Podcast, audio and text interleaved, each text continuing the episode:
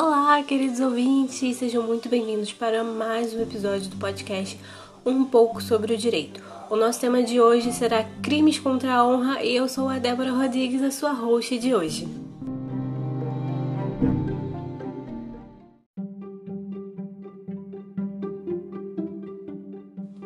Bom, sem delongas, nós vamos entrar no nosso tema: crimes contra a honra.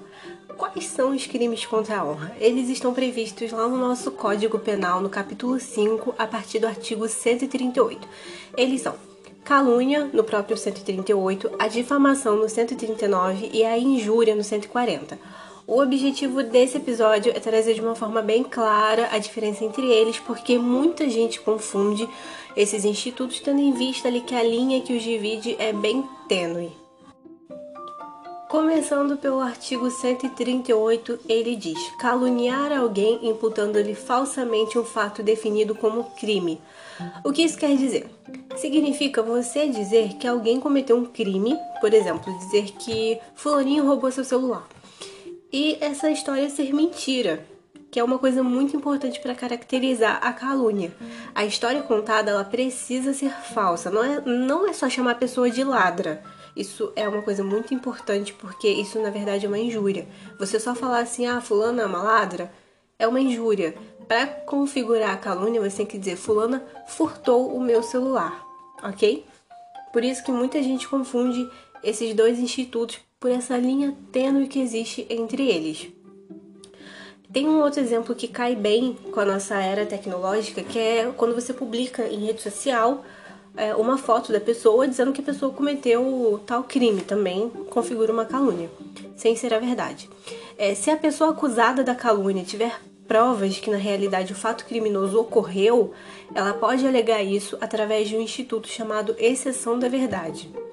Bom, a calúnia é um crime que só se procede mediante queixa e se antes da, antes da pessoa, não, desculpa, e se antes da sentença a pessoa se retratar, a punibilidade é extinta. O artigo 138, ele fala no parágrafo 1 que na mesma pena incorre quem, sabendo falsa imputação, a propala ou a divulga. E também no parágrafo 2 ele fala que é punível a calúnia contra os mortos, para defender a honra da pessoa né, que faleceu. Bom, um ponto que eu achei interessante trazer aqui sobre esse tema, em razão dos acontecimentos políticos recentes entre o presidente Jair Bolsonaro e agora o ex-ministro Sérgio Moro, é a diferença da calúnia para denunciação caluniosa. Porque a calúnia a gente já viu o que é. Agora, a denunciação caluniosa, ela não é considerada um crime contra a honra, ela é considerada um crime contra a administração da justiça. Por quê? Na denunciação caluniosa, é, você dá causa a uma instauração de investigação policial, a um inquérito civil, uma ação de improbidade administrativa contra alguém que você sabe que o, o crime não cometeu, que a pessoa não cometeu o crime, que é a pessoa inocente. Ou seja, você move toda a máquina judiciária sabendo que a pessoa não cometeu crime nenhum, que não vai chegar a lugar nenhum no inquérito, ok? Essa é a diferença entre eles. O artigo 139 a gente já fala da difamação ele fala aqui difamar alguém imputando-lhe fato ofensivo à sua reputação. Ou seja, quando você imputa um fato que pode ser verdadeiro ou falso, isso não importa, e que não precisa ser crime também, o fato que você está imputando a pessoa, mas que ofende a honra objetiva. A honra objetiva é a reputação da pessoa. Nesse caso, ocorre o mesmo que a calúnia. Se a pessoa se retratar antes da sentença, ocorre a extinção da punibilidade e a exceção da verdade, ela só ocorre se o ofendido for funcionário público e a ofensa for em relação ao exercício de suas funções. Um exemplo de difamação é dizer que a pessoa foi trabalhar embriagada, por exemplo. Isso cabe como difamação. Bom, a difamação ela não ocorre, isso também acontece na injúria, que a gente vai ver daqui a pouco, quando a ofensa ela for feita em juízo, na discussão né, da causa pela parte ou por seu procurador, quando for por opinião desfavorável da crítica literária, artística ou científica, salvo quando inequívoca a intenção de injuriar ou difamar, e quando o conceito desfavorável é emitido por funcionário público em apreciação ou informação que preste no cumprimento do dever, dever do ofício. Isso tudo está lá no capítulo referente a crimes contra a honra. Chegando na injúria, artigo 140, a injúria ela atinge a honra subjetiva da pessoa, ou seja, é a dignidade, a autoestima, o sentimento. O artigo 140 ele fala que injuriar alguém ofendendo-lhe a dignidade ou decoro. É um exemplo que eu falei lá em cima, que é você chamar alguém de ladra. Você não está acusando a pessoa de cometer um crime, você não está ofendendo a reputação da pessoa, você está ofendendo a dignidade dela, sabe? A honra subjetiva dela. A injúria ela é um xingamento, uma qualidade negativa que não importa se é verdade ou não. E uma coisa muito interessante na injúria, pelo menos eu acho, que ela pode ser física. Isso é bem legal de se pensar. Ela pode ser física, escrita ou verbal. A física é um tapa, por exemplo. Um tapa na cara. Ela já configura uma injúria física ali. Se tiver questões relacionadas, se, se chegar a ser uma lesão corporal, aí já é outra história.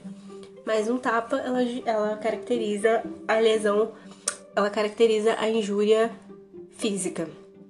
E o juiz, ele pode deixar de aplicar a pena quando o ofendido, ele provocou diretamente a injúria. Você tem que tomar cuidado para não confundir a injúria racial com racismo. Eu não vou me aprofundar muito nesse tema porque isso gera um episódio de podcast à parte. Mas basicamente, a injúria racial ou discriminatória, ela atribui uma qualidade negativa a uma pessoa determinada, se valendo de elementos de raça, cor, religião ou sexo. Já o racismo, ele segrega a pessoa ou incentiva a segregação da pessoa, tá bom? Essa é uma diferença básica. Como eu falei, isso é um, é um material assim que dá um episódio muito maior, muito extenso e muito técnico também. Bom, algumas disposições comuns aos três tipos de crimes contra a honra são que a pena ela é aumentada se o crime for cometido contra o presidente ou contra chefe de governo estrangeiro, presidente da república, que eu quis dizer, contra funcionário público em razão das funções dele, na presença de várias pessoas ou por meio que facilite a divulgação da calúnia, da difamação ou da injúria, e contra pessoa maior de 60 anos ou portadora de deficiência, exceto na injúria. Bom, além de. E, desculpa. Aumenta também a pena se o crime for cometido mediante paga ou promessa de recompensa. Aí você até aplica a pena em dobro. Bom, esse foi o episódio sobre os crimes contra a honra. Tentei trazer de uma forma bem clara para todo mundo saber qual é a diferença entre calúnia, injúria e difamação e não errar mais. E como fonte eu tive o Código Penal e o próprio site do CNJ, que também está lá bem tranquilo, bem explicadinho se alguém quiser ler. Então, queridos ouvintes, é isso. Muito obrigado por terem ouvido mais esse episódio do podcast Um pouco sobre Direito. Como eu sempre falo aqui, eu estou à disposição se alguém quiser trocar uma ideia no Instagram, eu sempre deixo a Instagram na descrição do episódio. Estou aberta a sugestões de tema também. E é isso. Se cuidem, lavem bem as mãos e não saiam de casa, façam quarentena quem puder, é claro. Beijos e até!